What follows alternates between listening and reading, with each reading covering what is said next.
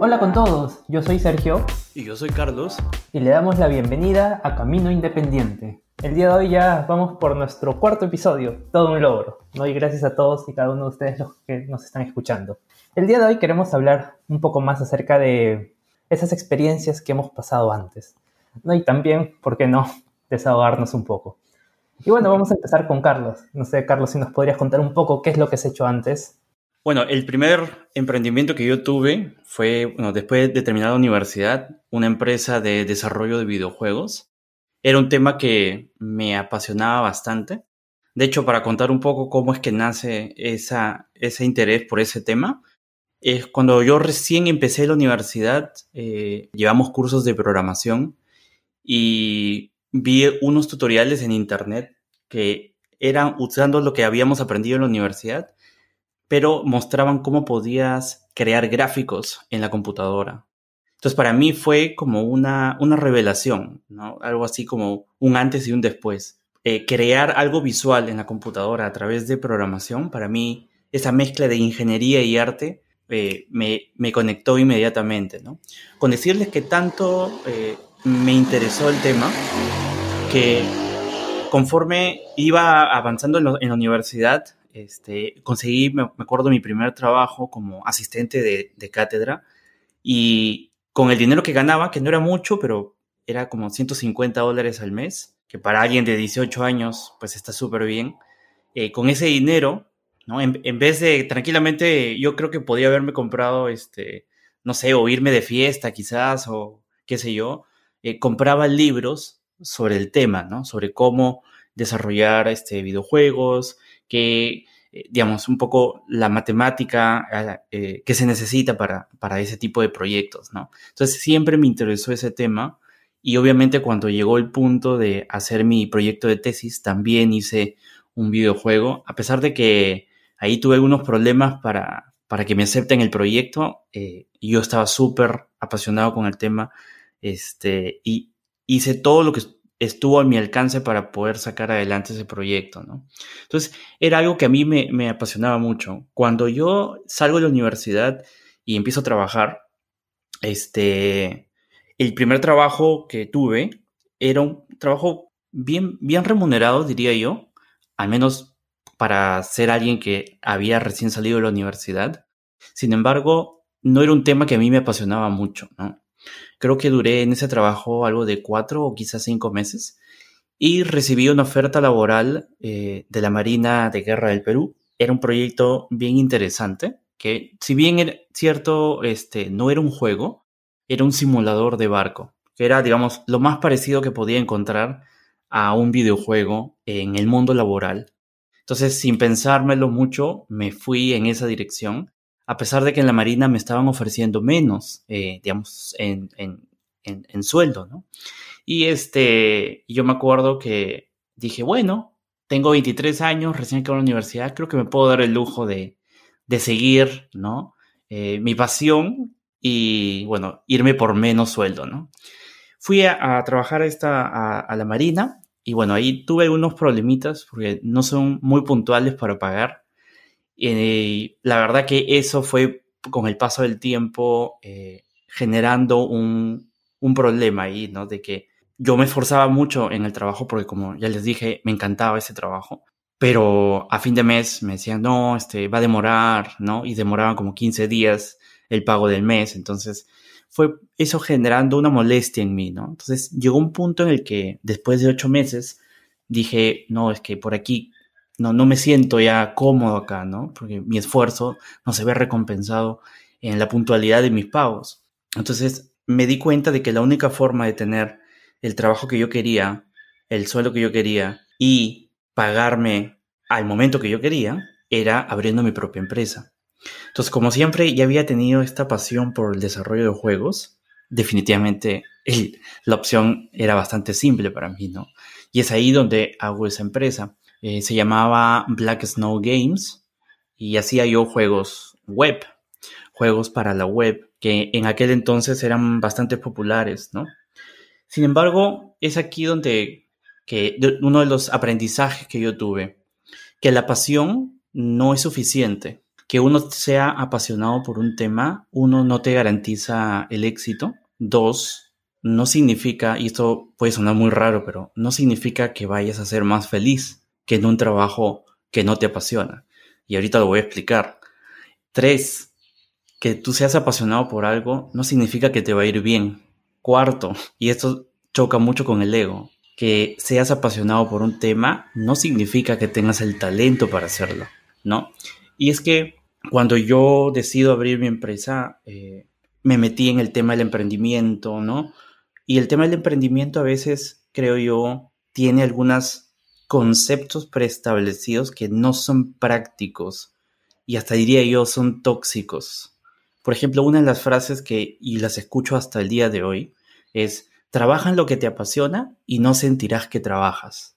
Yo considero que eso es totalmente falso. Cuando uno tiene un trabajo que no le apasiona y viene un problema, digamos, te entra como que la pereza, ¿no? Medio que lo puedes patear para después. Entonces, digamos, puedes tener un, si bien es cierto, no te va a gustar lo que haces, pero tu actitud frente a los problemas es como un, bueno, ya lo resolveré, es como que distante.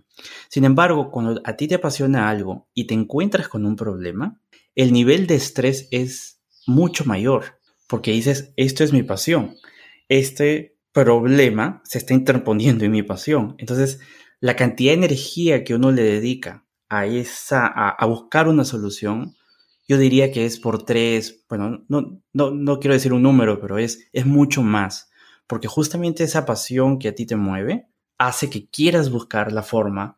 ¿Y qué es lo que ocurre aquí? Que cuando uno se estresa y se obsesiona con la solución, por ese producto de esa pasión, es donde uno empieza a trabajar más horas o empieza a quedarse de madrugada o empieza a perder el balance con su vida personal, ¿no? entonces se va generando un caldo de cultivo que es insostenible o difícil de sostener más adelante, ¿no? Entonces, yo, sé que es, esto suena como que muy contraintuitivo porque se ha repetido tantas veces que la pasión es, ¿no? Es este es sumamente importante. Obviamente tiene un lugar de importancia, pero no creo que sea el definitivo o sea la razón por la que uno debe comenzar un emprendimiento. O al menos esa es mi perspectiva después de esta experiencia. Por, podríamos, podría alguien decirme, oye, pero ese es un pensamiento bien mediocre. ¿no? Porque, por ejemplo, tienes ahí a, Messi, por ejemplo, ¿no? O tienes a, a, Bill Gates, que hubieran, ellos no serían Messi, no serían Bill Gates si no hubieran seguido su pasión. Es una frase falsa en realidad eso. ¿Por qué? Porque, si bien es cierto, tenían ahí su pasión, lo que ellos siguieron fue la oportunidad que se le presentó en sus vidas. Messi nació en Argentina, un país donde el fútbol creo que es más importante que el aire que respira. Si Messi hubiese nacido en Norcorea, ¿sí? Por muy apasionado del fútbol que esté, probablemente no sería Messi, ¿no? Igual Bill Gates, eh, o sea, sin desmerecer obviamente el esfuerzo que han hecho, ¿no? Yo estoy hablando de que la pasión no es lo único que te lleva al éxito. Yo, hasta diría que ni siquiera es requisito, ¿sí? En el caso de Bill Gates, por ejemplo, eh, no muchos saben de que su mamá era la secretaria del gerente general de la IBM. Y es ahí donde él hace el primer contacto para vender su primer sistema operativo a la IBM. Si él, si Bill Gates hubiese nacido, no sé, en, qué sé yo, en Perú, por ejemplo, probablemente no hubiera tenido el contacto jamás con el gerente general de la IBM.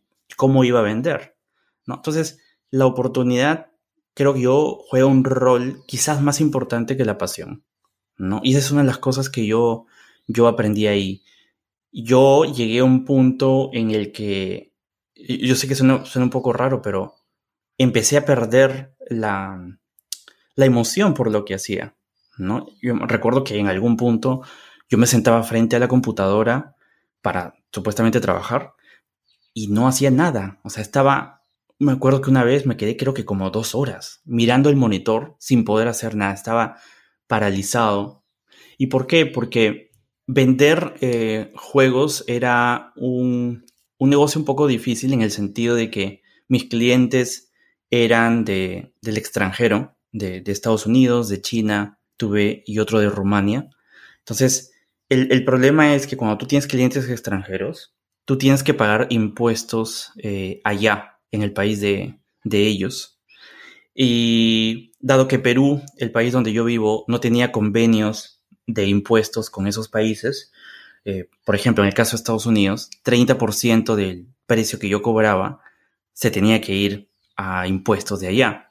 Entonces el dinero que yo recibía era muy poco por el esfuerzo que, que, que yo había realizado, ¿no? Entonces estamos hablando de, no sé, quizás cuatro meses de desarrollo, cinco meses de desarrollo de un juego para recibir un monto que no justifica esa cantidad de horas, tarde o temprano, por muy apasionado que uno esté, eso va, va, va este, carcomiendo, ¿no? Esa, esa, esa pasión original y te vas estresando porque las cosas no te salen, porque hay este, eh, a veces la familia como que no ayuda, ¿no? Y empieza a hacer comparaciones como que, oye, mira, pero fulanito que trabaja en la empresa tal, ¿no? ¿Por qué no trabajas, dices, ¿no?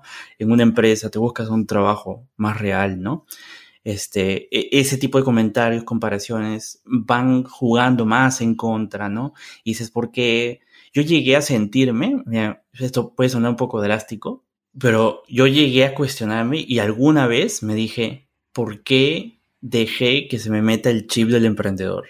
O sea, me llegué a, a hacer ese tipo de, de, cuestionamiento, ¿no? Hubiese sido más fácil para mí que eso nunca se me hubiese metido en la cabeza y trabajar, qué sé yo, en un banco y probablemente estaría más contento de lo que estoy ahora, ¿no?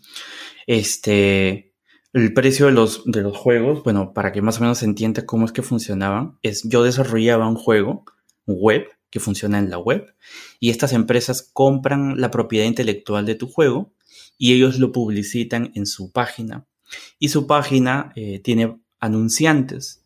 Entonces, el juego sirve como una especie de gancho para que la gente vaya y visite sus sitios web y ellos reciben dinero de sus anunciantes. Entonces, cuando a mí me compran, por ejemplo, un juego, qué sé yo, a 5 mil dólares, ellos están haciendo, a través de la, la, cantidad de visitas que reciben por el juego, quizás, no sé, 15 mil dólares a lo largo del año, ¿no? Entonces, su ganancia es esa diferencia.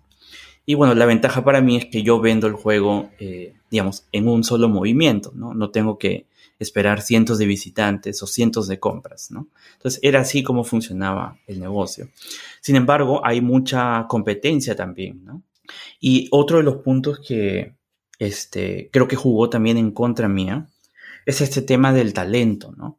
Yo, eh, si bien es cierto, tengo una profesión eh, y estudios en ingeniería de software, eh, hacer juegos, sobre todo juegos más, más complejos, requiere un conocimiento técnico que estaba por encima del conocimiento que yo tenía. ¿no? Entonces, por muy apasionado, yo me di cuenta en determinado punto de que no tenía el conocimiento, no tenía el talento para poder desarrollar ciertas ideas.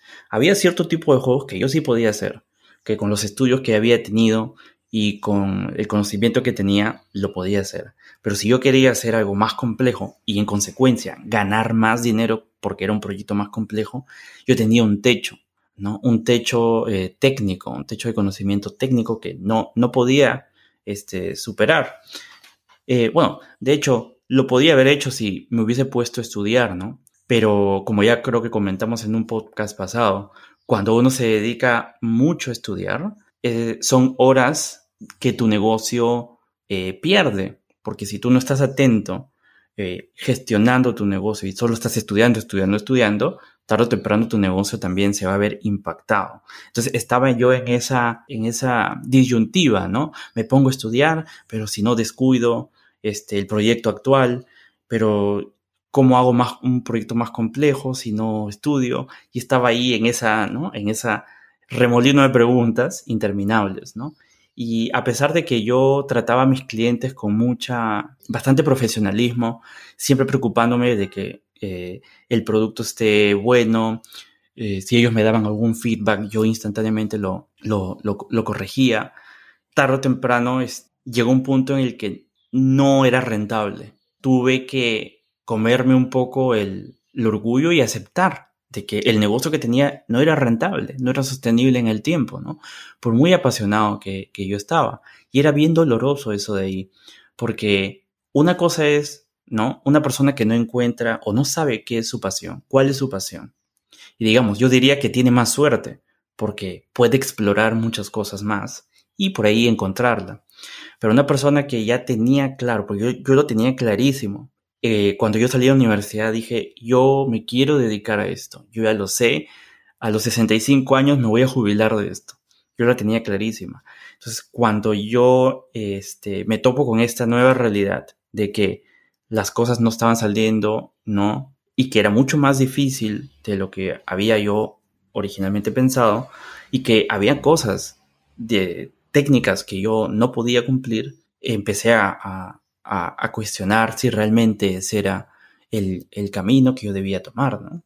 Una, una, de las cosas, por ejemplo, que se suele mucho hablar de, del mundo del emprendimiento es una frase, ¿no? Que a mí me, me da, digamos, en, ese entonces yo me, me convencí, pero luego un poco ahora ya lo dudo un poco, ¿no? Esta frase que dice, ¿no? Trabaja en tus sueños, sino alguien te contratará para hacer, hacerle los suyos.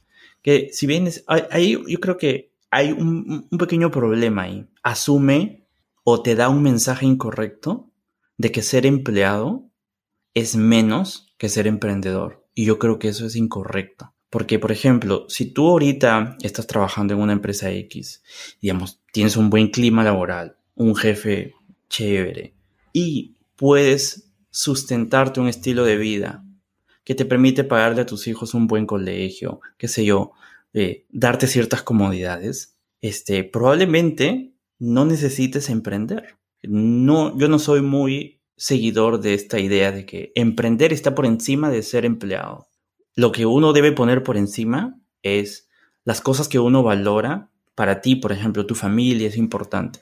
Ser, proveer a tu familia es importante. Y un trabajo eh, como empleado te da la posibilidad de hacer efectivo eh, eso de ahí, eh, digamos, proveer a tu familia. entonces está súper bien. Quizás no necesitas emprender, ¿no? Entonces, en mi caso, por ejemplo, uno de mis valores, y ahí sí un poco como que ese es un poco lo que yo antes de, decía cuando decía, ¿por qué es que tengo este chip de emprender? ¿no? sería mucho más fácil para mí continuar como empleado, ¿no? Y es que para mí una de las cosas que yo más valoro es tener libertad, libertad para poder experimentar, para poder eh, jugar con conceptos, y esa es una de las cosas que a mí me, me yo considero que son muy valiosas para mí. Entonces, en un trabajo, o digamos, la razón por la que me metí un poco más al mundo del emprendimiento es justamente por eso, para tener esa libertad, que en un trabajo fijo quizás no se tiene tanto. Por ahí, digamos, si vas ascendiendo, puedes darte el lujo de, experimentar, pero usualmente en una empresa este, no te dan esa libertad para jugar, ¿no? Entonces, eh, digamos, la razón para emprender aquí es justamente tener ese espacio donde uno voy a, tomar este camino para probar a ver qué sale y si sale mal, bueno, yo me hago responsable del problema, ¿no? Entonces, ese tipo de cosas en, en una empresa, digamos, como empleado, a veces es un poco complicado, ¿no? Pues sin embargo, este, la pregunta aquí del millón que habría que hacerse es, este sueño de ser tu propio jefe, ¿realmente es mejor ser tu propio jefe? Primero, ¿estás seguro de querer ser tu propio jefe? Porque uno asume de que uno va a ser un buen jefe, pero la pregunta es, ¿realmente eres un buen jefe o no? Por ejemplo, vamos a, cambiar un poco la pregunta. ¿Cuándo fue la última vez que dijiste voy a, ir al gimnasio, pero terminaste abandonando tu suscripción? ¿O cuándo fue que dijiste voy a aprender este instrumento musical y lo dejaste ahí tirado, el instrumento musical? Voy a plantear la pregunta de otra forma. ¿Tienes autodisciplina? para considerarse uno mismo un buen jefe, creo yo que uno tiene que ser autodisciplinado. Entonces, cuando tú eres tu propio jefe, tú mismo tienes que ser la persona que se, se da esas pautas, ¿no? Que define, ok, el día de hoy vamos a hacer esto de aquí. Para el otro mes tenemos que tener listo A, B, C, D, E, que se, se traduce en ser autodisciplinado. ¿no? Porque ya, digamos, cuando uno recién comienza, no tiene empleados, uno mismo es, ¿no? Es empleado y jefe al mismo tiempo. Entonces, si tú mismo no eres una persona autodisciplinada, probablemente no seas un buen jefe y probablemente no seas tú un buen jefe para ti mismo. Y entonces ese sueño de ser tu propio jefe se convierte en una pesadilla. Y es un poco lo que a mí me, pasó. Cuando yo estaba haciendo la, la, empresa de juegos, lo reconozco, uno de los errores que tuve fue, por ejemplo, levantarme tarde. Decía, bueno, ah, esto lo puedo hacer mañana. Hoy ese error, ah, bueno, mejor lo corrijo mañana. No sé cómo hacerlo, ¿no? Pero bueno, quizás lo puedo ver mañana, ¿no? O, por ejemplo, a veces un cliente eh, eh, pedía alguna solicitud y yo, bueno, un poco como que después de tantos meses de desarrollo, ¿no? Un poco es lo natural que cuando ya vendes un software quieras darte un periodo de descanso, ¿no? Pero si el cliente te dice, oye, pero este, he encontrado este problema, por favor, solucionalo. Entonces uno tiene que ponerse ahí las pilas y decir, bueno, ok, voy a solucionarlo, ¿no? Si uno no es este, autodisciplinado, quizás puede decir, no, bueno, que se espere un par de días más, ¿no?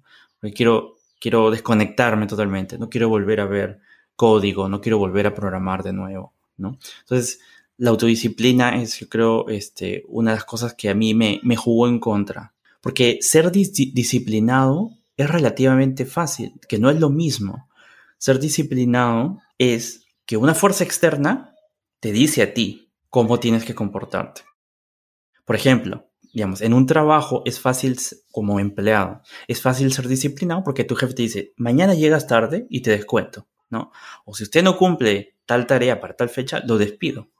Entonces no te queda de otra, ¿sí? Entonces es mucho más fácil ser disciplinado porque hay una fuerza externa, pero es mucho más difícil ser autodisciplinado cuando esa fuerza de empuje viene de uno mismo, ¿no? Entonces esa es una de las cosas que a mí me, me jugó en contra en aquel entonces, ¿no? En determinado punto en esta empresa, cuando llega un, en el año más o menos 2015, eh, 2016 aproximadamente, hay un cambio de tecnología, ¿sí? Bueno, no voy a entrar mucho en detalle al respecto, pero es como que todo lo que antes funcionaba, dejó de funcionar y había una nueva tecnología que era el reemplazo de eso. Tenía sus pros y sus contras también. Y yo para ese entonces yo ya estaba súper desmoralizado porque el, mi ratio de ventas no cubría mi costo de vida. Yo me mantenía a punta de sopas instantáneas. Ni, siquiera me podía dar el lujo de salir con amigos durante esos tres años. Anímicamente eso te va eh, desgastando, desgastando, desgastando, ¿no? Y llega un punto, en este punto que hay este cambio de tecnología, ¿no? Donde para mí ya el sueño de hacer juegos se había convertido en una pesadilla. Yo ya no aguantaba estar más de una hora diseñando parte del juego. O sea, ya para mí era, me generaba una repulsión, ¿no? O sea, llegó, llegó a, ese, a ese punto, ¿no? Y yo me acuerdo que un, día este, estaba leyendo, me parece, no, recuerdo muy bien si fue El arte de la guerra de Sun Tzu o había visto por ahí eh, algunos apuntes de Confucio, pero sí recuerdo que era un filósofo chino y decía algo así como que no hay honor en pelear una batalla que sabes que vas a perder. Y eso me, resonó mucho al momento que lo escuché.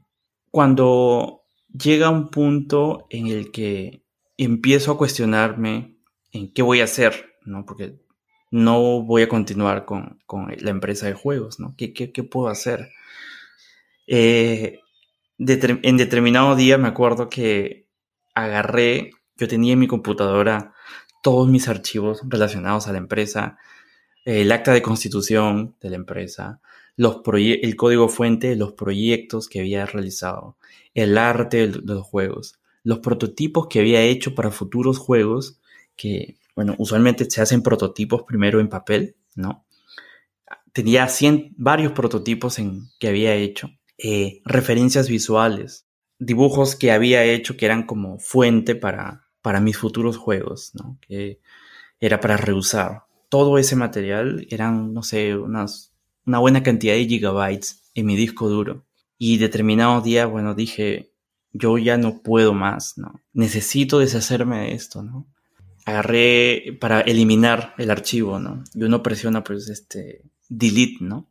Y fue la, la tecleada más difícil de mi vida. Me demoré así, no sé cuánto tiempo, creo que no sé, una hora, perdí la noción del tiempo en hacer esa bendita, esa bendita presión sobre la tecla delete. Y una vez que decidí hacerlo, Eso me, me da risa ahora contarlo, ¿no? Pero como eran muchos gigabytes de archivos, uno cuando borra un archivo chiquito o pequeño se, se elimina inmediatamente, ¿no? Cuando es un archivo grande sale una animación de un papelito que se va destruyendo, ¿no? Y yo cuando vi eso y veía cómo esa animación se demoraba una eternidad para borrar todos los benditos 50 gigabytes de mi disco duro y el papelito que se destruía, ¿no? Y yo me acuerdo que me empecé a llorar, porque, o sea, ahí se iba un sueño, se iba una pasión, tres años de esfuerzo, este, bastante eh, frustración ahí. O sea, a pesar de que yo ya odiaba el hecho de hacer juegos, yo ya no quería más,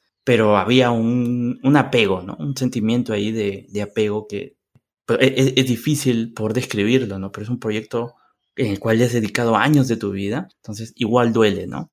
No creo que el teclado, creo que se llenó pues, de, de todas mis lágrimas, creo, ¿no?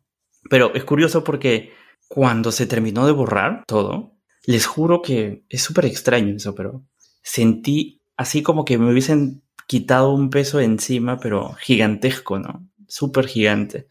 Y este, yo me acuerdo que ese día salí al parque y me resultó algo muy curioso.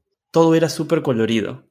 El sol brillaba súper amarillo, el, el azul del cielo era súper azul todo el verde era súper verde y era como que para mí había habido un nuevo renacer. Al borrarme toda esa carga, mi perspectiva del mundo literalmente cambió, todo se volvió más colorido. Y yo sé que este, este podcast es, habla sobre emprendimiento y aquí les voy a hablar sobre rendirse.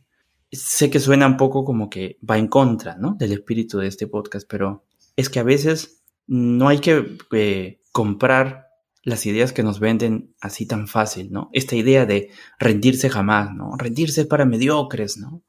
Este, si uno emprende tiene que ir hasta el fondo, ¿no? Pero la pregunta es, ¿por qué? ¿No? Porque yo creo que uno siempre debe cuestionar las cosas que escucha, sobre todo si son de, eh, de fuentes externas, ¿no?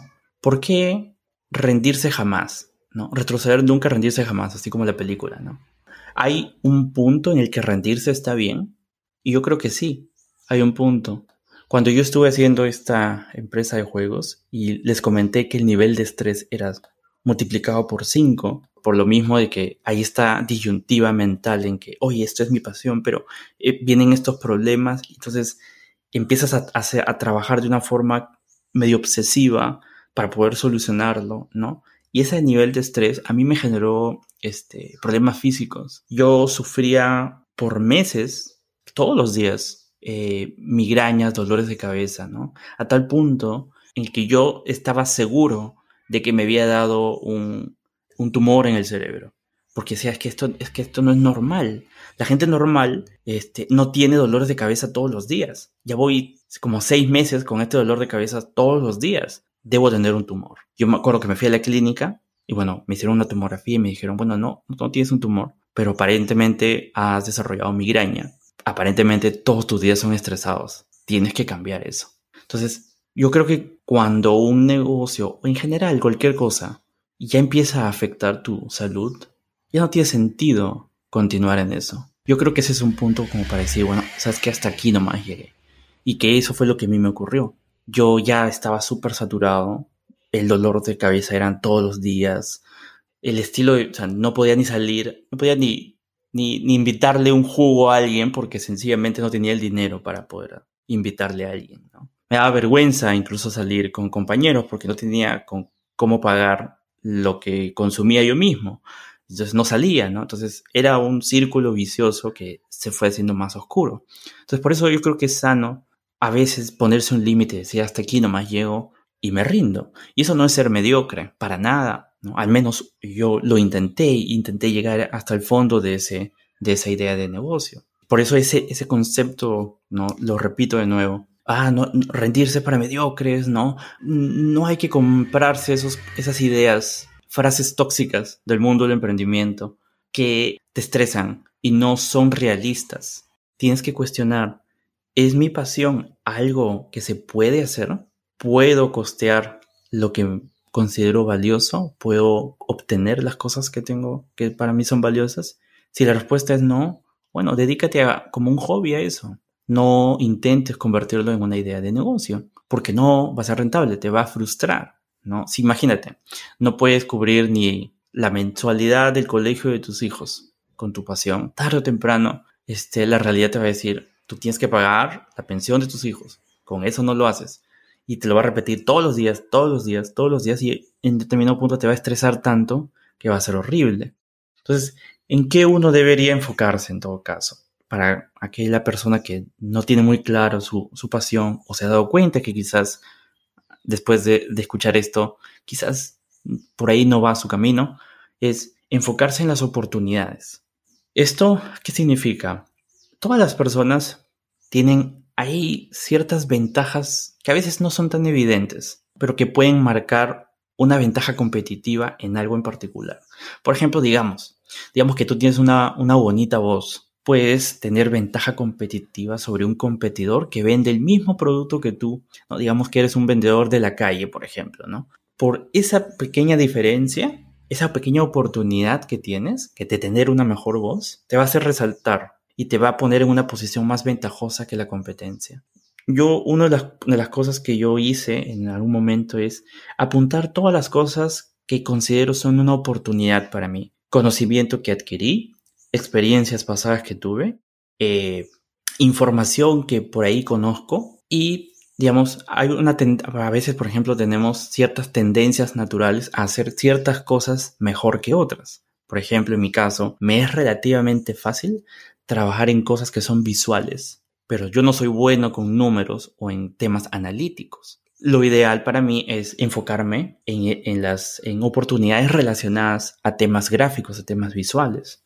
Entonces, si tú te enfocas en las oportunidades, aquí ocurre algo bien interesante. Cuando tú te enfocas en una oportunidad X y te das cuenta que esa oportunidad puede lograr que todas las cosas que, para, que tú consideras son valiosas se puedan realizar, automáticamente empiezas a apasionarte por ese tema. La pasión viene como consecuencia de eso. Esto lo aprendí en un canal de YouTube que se llama Prayer You. Y este video está presentado por una persona que tuvo un programa de televisión por cable que se llamaba Trabajo Sucio. Ahí él hace diferentes trabajos eh, pesados, difíciles, sucios eh, por un día.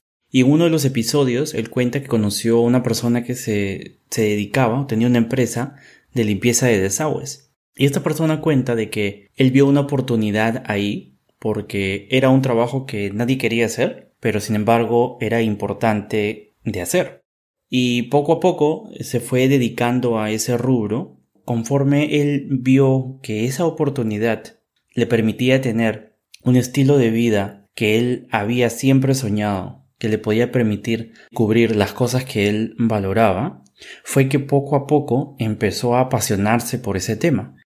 Y creo que es una lección bastante valiosa, ¿no? Entonces, ese sería mi mensaje final para aquella persona que está quizás escuchando este podcast enfóquense en las oportunidades, las oportunidades que pueden haber por ahí, los talentos que uno pueda tener, el conocimiento que uno pueda tener y armen un plan de acción. Cuando ya se empiecen a dar cuenta o empiecen a ver que esas oportunidades alimentan las cosas que ustedes valoran, de ahí vendrá la pasión. Sí, muchas muchas gracias Carlos por, por, contarnos todas estas cosas. No sé que algunos temas han sido bien personales. Sí, ha sido terapéutico. sí, no, yo me sentí así como, como esas personas que, que están sentados y tú estabas en un, en un, sillón echado y estaba escuchando todo lo que tú decías. ah, como, si, como psiquiatra, como psiquiatra. Sí, exacto. ¿No? Entonces, bueno, gracias ¿no? por contarnos todas todas esas cosas. ¿no? Sí, creo que es muy, muy interesante lo que tú dices ¿no? acerca del tema de las pasiones. ¿no? Y, y bueno, yo nunca me había puesto a, a pensar como tú lo dices, ¿no? Que muchas veces por el mismo hecho que es algo que nos apasiona, es algo que nos importa, ¿no? Y cuando no salen bien las cosas, termina, terminamos frustrándonos incluso el doble, hasta el triple. Hasta el triple. ¿no? Y es importante, es importante saber también cuándo dar un paso atrás, ¿no? Y como tú bien dices, no significa que uno sea mediocre, ¿no? Significa de que muchas veces, este, también es bueno, yo siempre he creído, ¿no? Que a veces uno tiene que dar uno, dos, tres pasos atrás, ¿no? Para después poder dar más pasos adelante.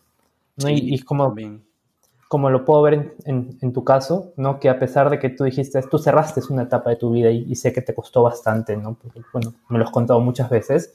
También sé de que este, en, tu meta de poder emprender, de tener tu, negocio propio, ¿no? Y este, hasta ahora estás continuando, ¿no? Muy a pesar de que tal vez tuviste malas experiencias en el pasado, ¿no? Tú has dicho, bueno, no importa las experiencias pasadas, igual yo sigo adelante con, con las metas que tengo, ¿no? Y, me parece que es, que es muy, muy valioso también, ¿no? Y, y, muy valiente poder tomar esas decisiones.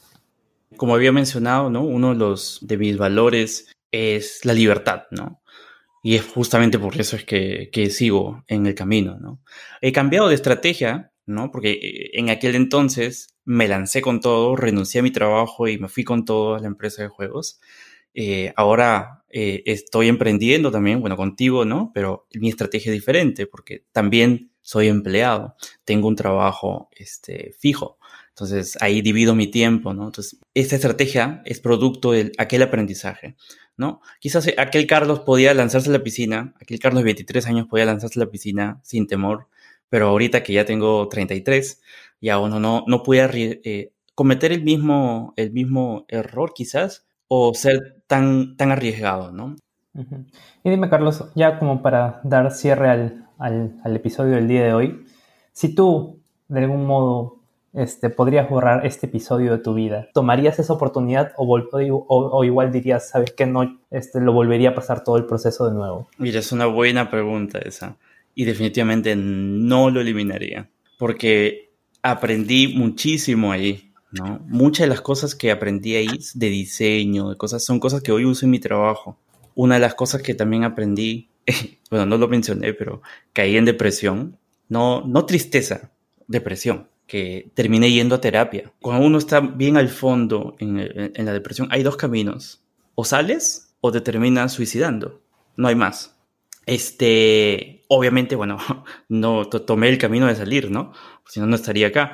Este, pero el, punto es que esa experiencia, o sea, haber estado tan abajo anímicamente, me, dije a mí mismo, nunca más en la vida quiero volver a estar acá. Jamás. Años, bueno, posteriores, más adelante, eh, bueno, ocurrió un evento trágico, ¿no? Que, bueno, falleció mi papá, que es una persona que yo quería mucho, pero el, el haber tenido esa experiencia pasada de esa depresión, cuando yo, cuando mi papá fallece, yo me digo a mí mismo, ok, voy a superar esto y no voy a dejar de que este evento trágico me tumbe y llegue a ese hueco que yo ya estuve antes. No pienso volver a ese, a ese agujero de nuevo. La noticia del fallecimiento de mi papá, sí, obviamente me dolió, pero lo pude procesar mucho más rápido, lo pude manejar. Y eso es gracias a esa experiencia que tuve antes con la empresa de juegos. Mm, qué interesante, ¿no? Entonces, definitivamente no borrarías la experiencia. Oh, no, no, no. Muchas veces aprendemos más de los fracasos que tenemos que de las victorias, ¿no? Sí. Y si tocas fondo, ¿no? Este, obviamente es, hay mucho que rescatar de ahí, ¿no? Obviamente para no volverlo a hacer, ¿no? Exacto. Bueno, este, ya vamos a dar por terminado el, el episodio del día de hoy. Muchas gracias una vez más, Carlos. Y gracias a todos ustedes que nos están escuchando, ¿no? Y bueno, como siempre, si hay algo que nos quieran contar, ¿no? Estamos aquí para ustedes, ¿no? También cuéntenos si ustedes en algún momento han pasado una experiencia como la de Carlos, ¿no? Si te, ha inspirado las palabras que te ha dicho, escríbenos, escríbanos a emprende.caminoindependiente.com o búsquenlo también por redes sociales en Camino Independiente Podcast. Estamos tanto en Instagram como en Facebook. ¿No? Y bueno, si te ha gustado, también les vamos a pedir, por favor, suscríbanse al podcast para que les pueda llegar todos los episodios ni bien salgan y compártanlo a sus redes sociales para que todos sus amigos puedan escuchar. Muchas gracias por todos y nos vemos en la próxima. Chao. Chao, chao. Muchas gracias.